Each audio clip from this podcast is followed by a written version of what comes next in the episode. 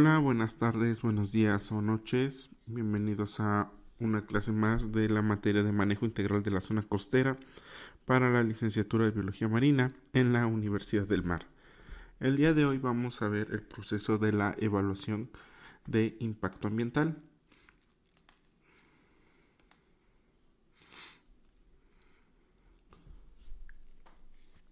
Bueno, la primera parte es cuando se hace la evaluación de impacto ambiental. Recordemos que la evaluación de impacto ambiental es el concepto teórico en el cual eh, piden las autoridades ambientales a, los, a las empresas privadas, al propio gobierno o a cualquiera que quiera hacer una obra y que vaya a modificar el paisaje, vaya a modificar las condiciones del entorno o las condiciones ambientales.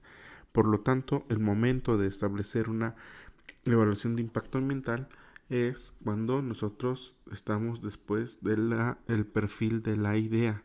Por ejemplo, tenemos la idea, quiero construir un hotel, empiezo a hacer mi perfil del hotel y ya después de eso tengo que contemplar la evaluación de impacto ambiental, justo antes del anteproyecto, para que la evaluación de impacto ambiental entre dentro de los costos y también entre dentro del tiempo que se necesita para establecer un proyecto. La planeación ambiental de los proyectos se inicia después de la gestión económica y técnica.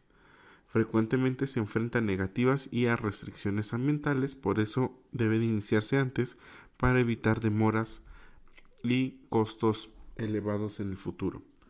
Bueno, los criterios que determinan si se requiere una manifestación de impacto ambiental, como ven aquí ya cambiamos de, de evaluación de impacto ambiental, que es el concepto teórico, es el concepto, es la parte conceptual que se ve a un impacto ambiental a la manifestación de impacto ambiental. La manifestación de impacto ambiental es el documento técnico donde se sustenta qué tipo de impacto se tendrá y cómo se piensa resarcir el daño, mitigar o prevenir el daño o en su caso compensar. Entonces los criterios para determinar si se requiere una manifestación de impacto ambiental es el tipo de obra que se va a llevar a cabo, la ubicación de las obras y el impacto en las zonas y especies y especies de competencia de la Semarnat. El proceso es algo eh, largo en cuanto a, al tiempo que se tiene uno que esperar, pero corto en cuanto a los procesos que tiene uno que seguir. El promovente es la figura, es la persona que va a llevar a cabo la manifestación de impacto ambiental pueden ser los mismos que están haciendo la obra, pero generalmente se contrata a biólogos marinos, a ecólogos, a alguien que tenga su perfil que han estado estudiando para que lleven la manifestación de impacto ambiental. Este lo va a proponer a la dirección general para que se proporcione el, registro. Después se elabora el informe preventivo, la empresa consultora, y el promovente presenta el informe preventivo. Aquí, aunque hemos contratado a alguien que lleve nuestro eh, informe preventivo o nuestra manifestación, el que tiene que presentarse en ventanilla es el titular de la obra. Y bueno, ya en ventanilla se recepciona, se evalúa, eh, si se requiere una manifestación, se va hacia la parte de aquí abajo. En caso de no requerirlos, se analiza sus bases de datos en Siri o en un medio electromagnético se analiza el proyecto, es suficiente la información, en caso de que sí, sigue a la siguiente ronda, en caso de que no, se solicita el promovente y regresa a la recepción de la ventanilla. Eh, si fuera suficiente, se requiere la opinión técnica de otras direcciones e incluso de otras universidades. A la Universidad del Mar, en, en caso específico a mí, me han llegado varias manifestaciones de impacto ambiental en donde se quiere mi opinión técnica para ver si lo que se está manifestando cumple o no cumple con los criterios. Y bueno, ya que está esto, se evalúa el impacto y se procede si es otra vez suficiente o no. Vamos a decir que si se procede, se permite el oficio, le da soporte jurídico a la resolución, la revisión final y firma de parte de Semarnat y ya nos da al promovente les da su liberación. Tenemos dos caminos porque la manifestación de impacto ambiental tiene tres modalidades. Como pueden ver aquí, el uno es el informe preventivo. Este tipo de modalidad solo es, se aplica cuando ya no se van a hacer alteraciones o ya estas alteraciones fueron declaradas con una manifestación anterior. Por ejemplo, en la universidad ven que están construyendo diversos edificios. Aquí ya no se necesita una manifestación de impacto ambiental porque cuando se hizo la manifestación, cuando se construyó la universidad, se decretó que para todo ese polígono o predio de la UMAR iba a ser destinado para sectores de educación. Entre ello comprendía la construcción de muebles e inmuebles. Por lo tanto, ya solo se da un aviso de que se construirá ese edificio o tal, o tal laboratorio, etc. Esa es una parte. Las otras dos son las manifestaciones de impacto ambiental local o particular y la manifestación de impacto ambiental regional. ¿En qué las distingue una de la otra? En la magnitud del proyecto. Si nosotros vamos a hacer una construcción de un hotel, generalmente es local, salvo que sea un gran hotel de, de varias hectáreas. Y si nosotros vamos a hacer, por ejemplo, una presa, es regional. Si vamos a hacer una refinería es regional y así la magnitud de la obra nos va determinando qué tipo de documento es el que debemos de elaborar. Entonces aquí el camino sigue igual, el promovente pasaría a la dirección general, la dirección general eh, lo envía a la empresa consultora para que elabora la manifestación de impacto ambiental. Esta manifestación de impacto ambiental será elaborada por el promovente, será presentada por el promovente a la ventanilla. En caso de que cumplan los requisitos, se revisan las bases de datos y el documento técnico.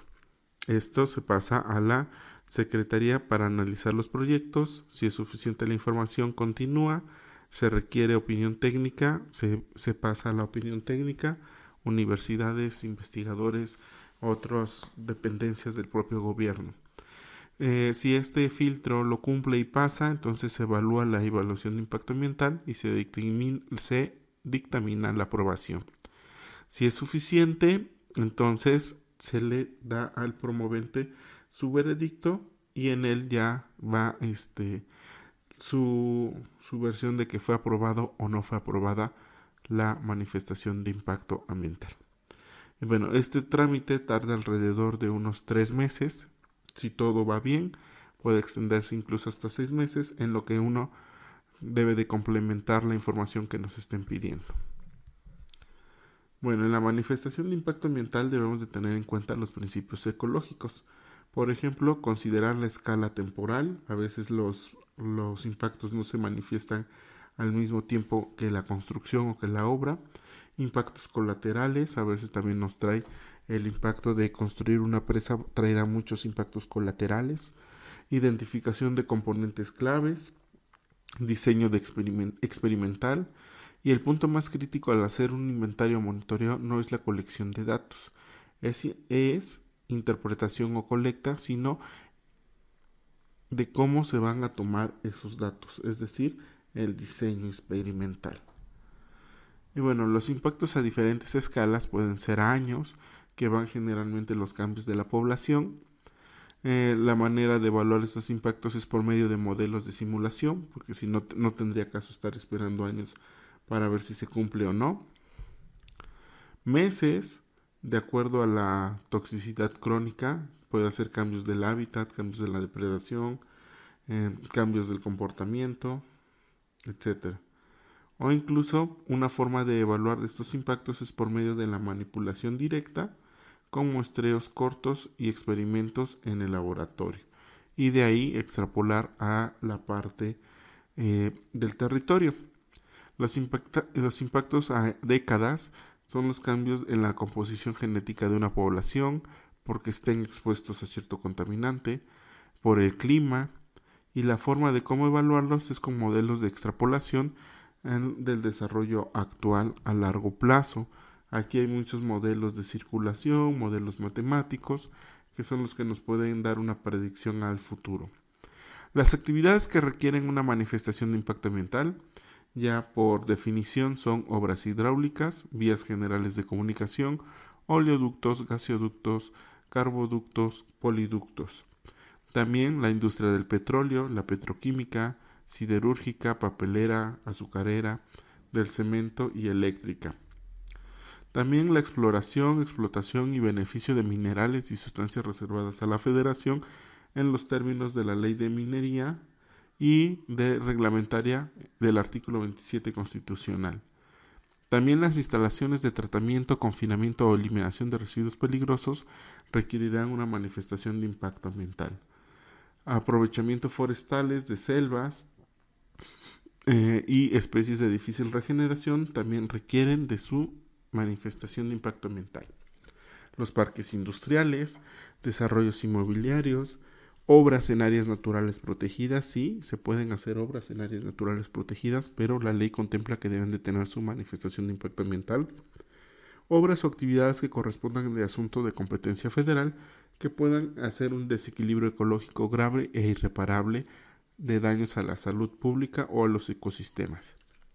Todo esto que les acabo de leer es lo que se encuentra en el reglamento de materia de impacto ambiental, donde nos especifica actividades que requieren una, manifestación. Las actividades riesgosas. Cuando los proyectos implican, por ejemplo, actividades catalogadas como altamente riesgosas, como almacenar este, sustancias radioactivas, almacenar sustancias tóxicas, es necesario considerar una manifestación de impacto ambiental y en ella se debe de informar escenarios y medidas preventivas para los riesgos ambientales relacionados al proyecto. Se debe de contemplar cualquier riesgo, cualquier situación, por mínima que sea, debe de estar en un escenario. Y así una descripción de las zonas de protección en torno a las instalaciones, en su caso señala las medidas de seguridad. Esto es ya para cuando sea el confinamiento o la, disposición final de estos residuos. También se debe de contemplar para el traslado, porque si sucediera algún accidente en el traslado, los que son responsables es tanto la empresa que ande transportando como la empresa que generó los residuos. No se desafana. Y bueno, metodologías para la evaluación de impacto ambiental. En la literatura, de acuerdo a este autor, ya en, el 93, hay más de 90 metodologías. Ahora imagínense a la fecha, este número ha crecido exponencialmente. Y bueno, los podemos dividir en función analítica, tipo y objetivo de estudio y nivel de evaluación. En función analítica podríamos tener la identificación, predicción, interpretación, prevención o identificación de impactos. En el tipo, de, tipo y objetivo de estudio está la evaluación ecológica, económica, social o cultural, lo que ustedes conocen como eh, análisis ecológicos. Y también podemos ver de nivel de evaluación que pueden ser cualitativos o cuantitativos, que son más para las partes sociales. Ya en sí, el nombre, hay desde lista de chequeos, donde podemos tener en las columnas, en la primera columna, el, criterio, por ejemplo, calidad de aire, pérdida de cultivo. Y en las demás columnas podemos tener el carácter, si es, si es benéfico o si es negativo, la duración, si es temporal o es permanente, el espacio, si es local o es extenso, y nada más en cada cuadrito iríamos marcando cuando se vea que se está cumpliendo ese requisito.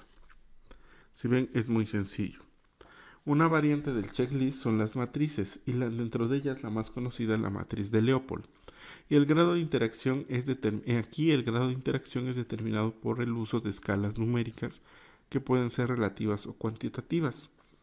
En este tipo de matrices se puede documentar la relación causa-efecto. Por ejemplo, eh, instalación, eh, no sé, por ejemplo, relleno de vados o de zonas inundables.